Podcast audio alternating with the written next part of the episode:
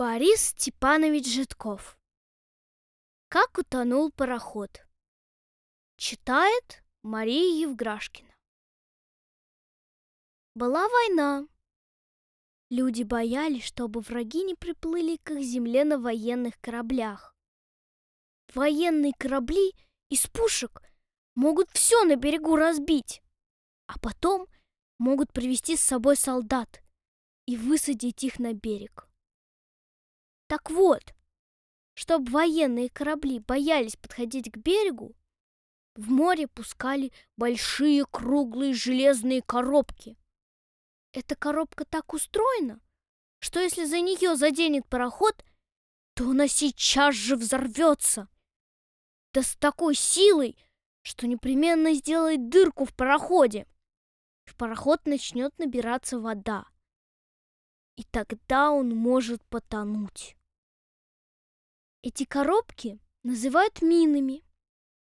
Чтобы мины никуда не уносило, и чтобы они стояли около берега в воде, их привязывают проволочной веревкой к тяжелым якорям. Якоря крепко лежат на дне и держат мины.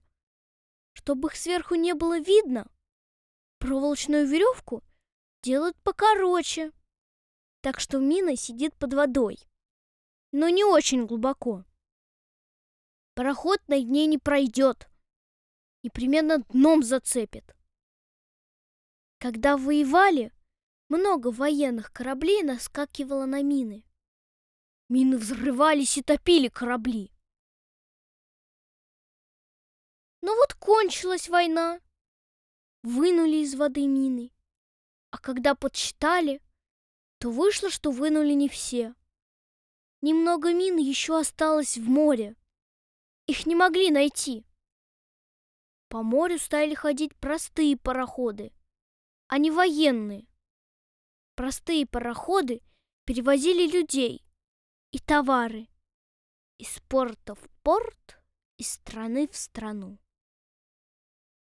Один пароход шел с грузом.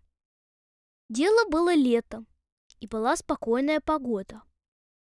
Пароход проходил мимо рыбаков. Из парохода все смотрели, как рыбаки поднимают сети и много ли попалось рыбы.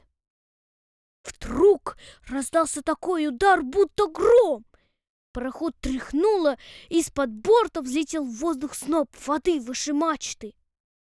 Это пароход толкнул мину, и она взорвалась. Пароход стал быстро тонуть. Рыбаки оставили сети, подплыли на лодках к пароходу и взяли всех людей. Капитан долго не хотел уходить. Ему было жалко парохода. Он думал, что, может быть, пароход можно как-нибудь спасти, и он не утонет. Но все видели, что пароход все равно утонет, и капитана силой взяли в лодку. Пароход пошел на дно, вместе с грузом.